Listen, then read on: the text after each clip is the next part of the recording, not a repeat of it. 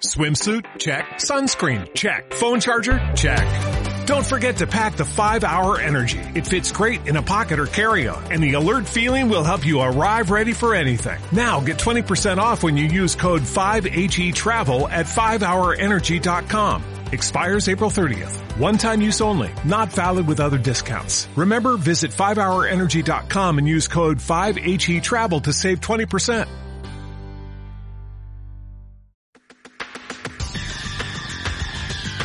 El análisis del día con visión global.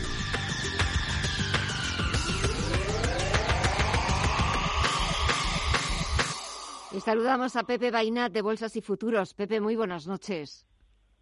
Hola, buenas noches, ¿qué tal? Bueno, 8 de marzo y en los mercados estamos viendo ahora en la bolsa norteamericana subidas generalizadas, aunque es cierto que sigue mucha volatilidad, sigue mucha incertidumbre y lo que no encuentra techo es el mercado de las materias primas, el repunte del precio del petróleo o el repunte del oro. Vuelve a ser ese activo refugio por excelencia, ya lo tenemos la onza por encima de los 2.000 dólares. Pues sí, así es. La verdad es que, bueno, el mercado en general está muy influenciado ahora, pues, eh, pues ha vuelto muy sensible, ¿no?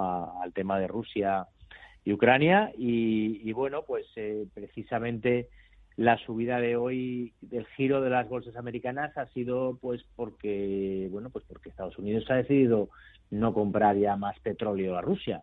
Y esto se supone que al final va a ser algo generalizado es decir que a Rusia le están un poco pues le están atacando por todos los flancos económicamente hablando no y entonces bueno cada vez que se le pone más duro pues parece que los mercados lo, lo empiezan a celebrar no entonces, bueno, al final el, el tema está que ha afectado esto mucho más de lo que parecía. Al principio, cuando empezó la guerra, los mercados se lo tomaron bastante bien, porque de hecho subieron y a los dos días estaba por encima del precio antes de que anunciaran la guerra, ¿no?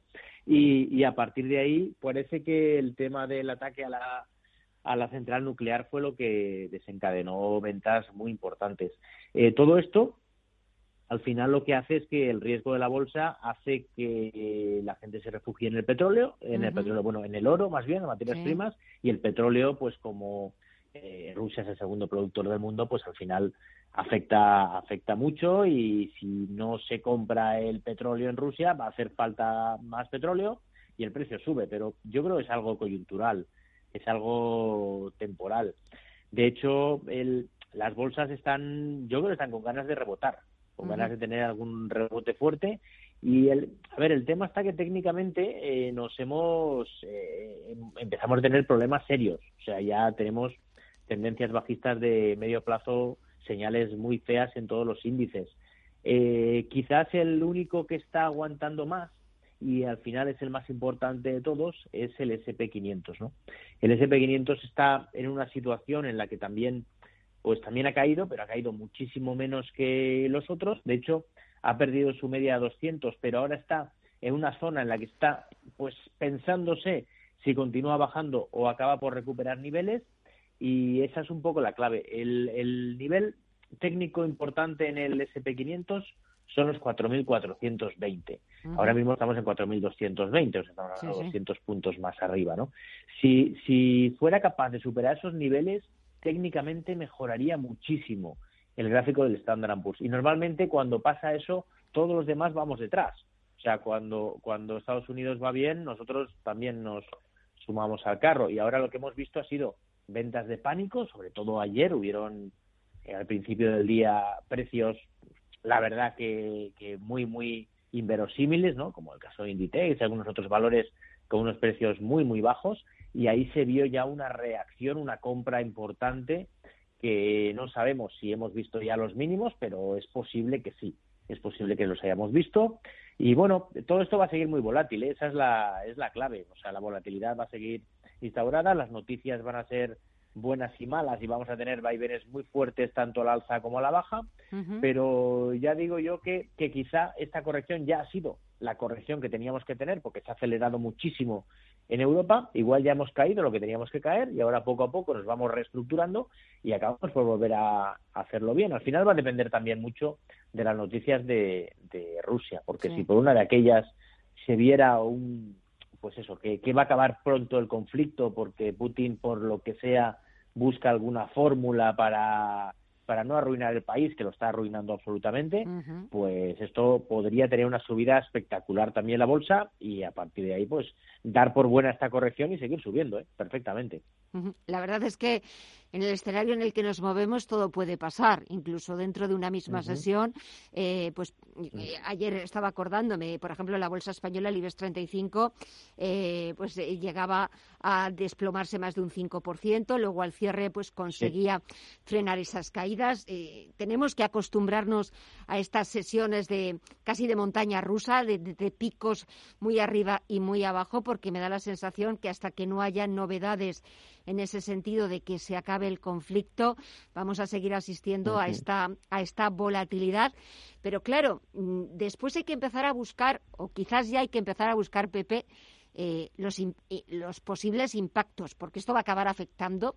Lo estamos viendo ya en nuestros bolsillos cuando vamos a echar gasolina, el, precio de, la energía que sigue marcando máximo tras máximo, día tras día. Eh, pero no solamente va a afectar desde el punto de vista de la factura energética, sino eso se traduce en más inflación. la semana que viene, reunión de, la Reserva Federal estadounidense. En un principio estaba prevista, y parece que así va a ser, que la Reserva Federal proceda a la primera subida de tipos de interés en Estados Unidos desde hace, desde hace mucho tiempo, pero todo puede trastocarse, porque no hay nada cierto. Sí, sí, la verdad es que estaba bastante claro que iban a subir los tipos de interés, pero ahora con todo esto de, de la guerra, pues igual se, se plantean un poco más adelante.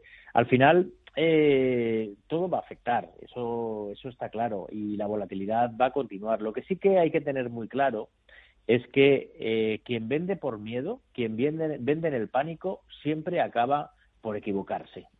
Eso lo hemos visto en los últimos días y, bueno, yo creo que hemos visto eh, precios para, para comprar a, un año vista en, valores, pues eso, como Inditex estábamos hablando antes, o, algunos otros, y yo creo que, que viendo eso que, que tú estás comentando, me parece muy interesante hablar el tema de, los sectores que se pueden ver más afectados y menos afectados, ¿no? Yo creo que hay un sector clave, ¿no? Un sector muy importante que tenemos en la bolsa española, muy desarrollado, que es el tema del turismo, que a pesar de todos los pesares, eh, el turismo puede ser espectacular este año, porque eh, el fin de la pandemia, que prácticamente lo tenemos ahí, va a hacer que la gente quiera viajar.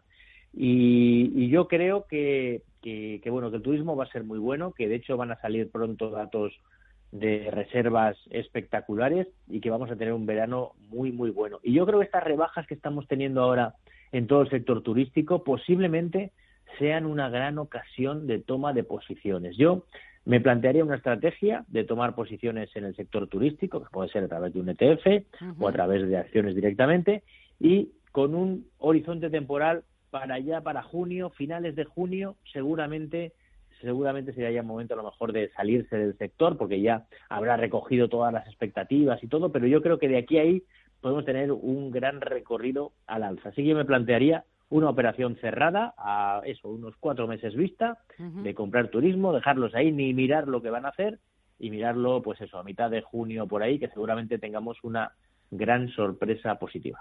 Ojalá que, sea, que llegue esa sorpresa, que sea positiva y que pronto podamos eh, dar carpetazo a toda, a toda esta historia.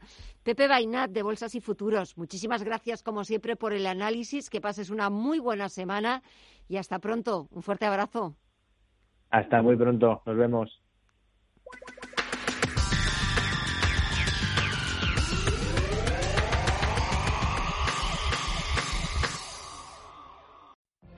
What if you could have a career where the opportunities are as vast as our nation, where it's not about mission statements, but a shared mission? At U.S. Customs and Border Protection, we go beyond to protect more than borders, from ship to shore, air to ground, cities to local communities. CBP agents and officers are keeping people safe. Join U.S. Customs and Border Protection and go beyond for something far greater than yourself. Learn more at cbp.gov/careers.